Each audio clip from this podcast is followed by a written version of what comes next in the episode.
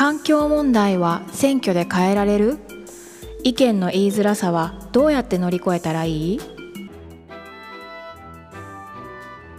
？JWCS 生き物地球ツアー野生生物についての質問に分かりやすくお答えします。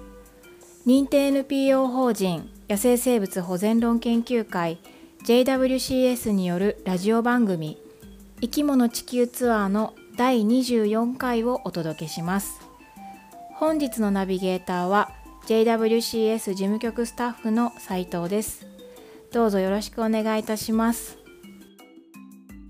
今回の配信は6月に開催したワイルドライフカレッジのウェビナー座談会保全活動の歩みと展望ブレイクスルーの鍵はどこの受講者からの質問です。環境問題は選挙で変えられる？意見の言いづらさはどうやって乗り越えたらいい？この質問にお答えする本日のガイドは東京学芸大学名誉教授で JWCS 理事の小川清さんです。小川さんよろしくお願いします。よろしくお願いします。ワイルドライフカレッジは野生生物を保全する人を増やすことを目的にオンラインでのセミナーウェビナーやフィールドワークを行う1年間のカリキュラムです。そのウェビナーの受講者からの質問です。まず1つ目に、環境問題が選挙で流れが変わった事例はありますか？そうですね。まあ、なかなかあの数が多いというわけではないんですけれども、選挙で、えー、開発がストップしたという事例としては、新潟県牧町の原発建設があります。県民の友人が原発反対運動にも参加していたので、当時のことを思い出しました。この事例では、町議会選挙で原発反対派を含む住民投票推進派が過半数を得たのですが、えー、怪獣分断ということが行われて、条例案の中身がですね、条例施行日は町長の判断に委ねるという一文が入って、やっと住民投票条例が可決されました。ところが町長は施行日を明示せず、原発問題の可否をめぐる住民投票ができない事態となりました。そこで町長のリコール、住民投票推進の町長の選出、住民投票での圧倒的な原発反対の意思表示、国や県による強引な建設計画の実施に対して新町長の反対表明、町長による予定地内の町有地の電力会社への売却拒否とか、その場所を反対派へ譲渡するといった経緯をたどって、事実上原発計画は凍結となっています。住民投票に賛成する町議会議員が選挙で過半数を占めたにもかかわらず、町長が住民投票をやらせず、今度は町長が選挙で交代した事例ですね。はい。で、この場合ですね、単に議会で住民投票に賛成という人が過半数を占めたんだけれども、その中には原発が推進したいけれども住民投票もやってもいいよっていう人も含まれていたわけです。その妥協案として町長に住民投票の期日を決めるということが加わって条例案が採択されました。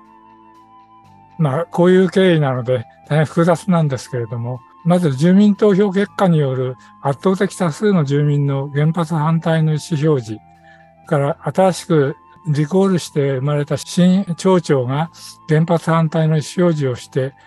地権者の分散拡大という多様な手段を取ることで計画凍結に至ることができました。なお、国と東北電力は今もこの原発計画を放棄していません。選挙を間近になると争点隠しとも言われるように、開発問題は話題から消え、一時凍結されます。この時期やタイミング、選挙結果によって開発計画が中期的に凍結されることもあります。例えば、東京湾の3番税干潟の埋め立て計画は、推進していた知事が反対証明30万筆の前に次の選挙への出馬を断念し、次の知事に判断を委ねました。知事選挙では当初埋め立て中立的な立場だった候補が投票日直前に埋め立て反対を表明して当選をし、結果的に20年以上だった現在も埋め立ては行われていません。ありがとうございます。続いて2つ目のどうやって言いづらさを乗り越えているのですか？という質問ですがここで言う言いづらさとは世の中に向けて身をさらし声を大にして発信するということですよね。はい環境問題というのは政治的な課題でもあるし個人の価値観に触れることもあるので言いづらさはいつもあるだろうと思います。私も近しい間柄の人で立場が異なるという場合は一緒になるときには話題にしないようにしています。しかし原発をはじめとして開発推進派の人たちは平気でそのような宣伝をして反対派を小さくさせます。それで少々大人げなく見えるかもしれませんけれども、そのような状況では積極的に発言するようになりました。え、ちょっと古い話ですけれども、私が学生時代ですが、大声で叫ぶのが恥ずかしかったので、通学のカバンに、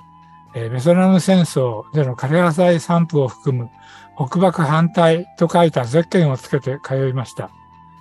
同居する母親が筋を通した生き方をする人だったので可能だったとも言えます。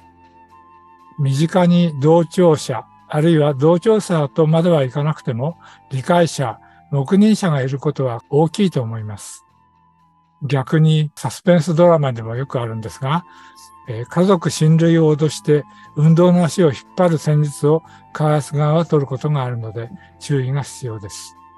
反対者の分断が彼らの上等手段です。なるほど。活動を続けていると辛いことがありますね。どんな希望を持って活動を続けているんでしょうか？えー、そうですね。一般論としてこう言い切ることはなかなかできないんですけれども、まあ、主に私の場合で、えー、答えさせていただきたいと思います。環境保護活動、あるいは運動がなかなか成果を得られないという中での希望というのは、個別の時点で挙げられます。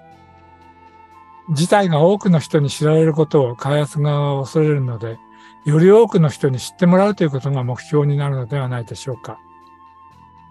別の角度から、自然保護という面から言えば、その自然のために自分ができることをしている、あるいはしなければならないという義務感の達成、それと同じ目的のために活動している、あるいは戦っている人たちへの連帯感といったことが希望だと思います。また、自然の中に抱かれた時の安心感も希望になります。第三者的な人からは偽善と言われるかもしれませんけれども、えー、成就が絶望的でも続けることそのものを獲得目標にしていくことで、自然や仲間を裏切らない思いを持ち続けることができるように思います。2023年6月に亡くなった千葉の干潟を守る会前代表の大浜清さんの個人誌をまとめる作業に生前に参加しました。彼ははじめ、干潟に来る野鳥への慈しみから出発し、干潟という生態系を守ることに意識が拡大し、さらに沿岸の地域住民が地域に目を向けていくようになっていくことに喜びを見出していました。特に国策への抵抗となると、成功の見込みは薄く、重苦しいという感じがありますが、同じ集会での同席や出会いという人とのつながりは嬉しいものです。また活動もいろいろな手段があり、シンポジウムの開催、写真展開催、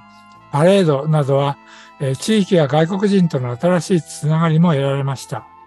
同じように苦しんでいる人が国内にも外国にもいるということが実感できました。地方議会でも突如として開発批判を始めた議員さんがあり、より上級の議会への進出を目指すその方の方便としても楽しく見ることができました。私自身はなかなか実現できないことなのですけれども、毎日行われるプロ野球と同じように、負けを翌日に引きずらないでリセットして次に向かうということが大事なようです。手軽に SNS を通じて個人の価値観に触れられるようになり自らも自由や希望をより見いだせるようになった分失望や絶望裏切りなども背中合わせてついてくる時代だなと感じます。小川さんの活動がなかなか成果を得られない中で自然のために自分ができることをしているまた同じ目的のために活動している人たちへの連帯感が希望という言葉がとても印象的でした。最近ではアウトドア用品メーカーのパタゴニアが選挙前に「ボートアワープラネット地球のために投票しよう」というステッカーを無料配布していたそうです。そのステッカーを自転車の後輪の泥よけに貼れば駐輪場で通行人の方にアピールできますし連帯を感じる人もいるのではないかと思います。小川さん本日はありがとうございました。失礼しました。番組ではリスナーの皆さんからの野生生物についての質問を募集していますお子さんからの「なんで?」「どうして?」の疑問やふと浮かんだ不思議に思ったことなどどしどしご応募ください質問の送り方は JWCS ウェブサイトをご覧ください第25回の配信は8月末の予定ですご質問もお待ちしておりますまた JWCS では JWCS の会員や寄付をしてくださる方を募集しております。JWCS では野生の世界は野生のままにの考えのもと人間と野生生物が共存する社会の実現を目指し日本の非政府非営利組織として野生生物の保全活動を行っています。JWCS は寄付が税金の控除の対象となる認定 NPO 法人です。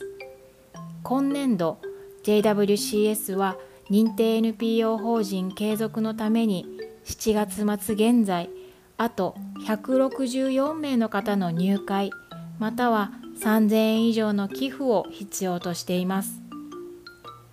寄付及び入会はオンラインまたは郵便振込でもしていただくことができます。JWCS のホームページやこの生き物地球ツアーのサイトにてご案内をしております。私たちの活動は皆様のご支援によって支えられています。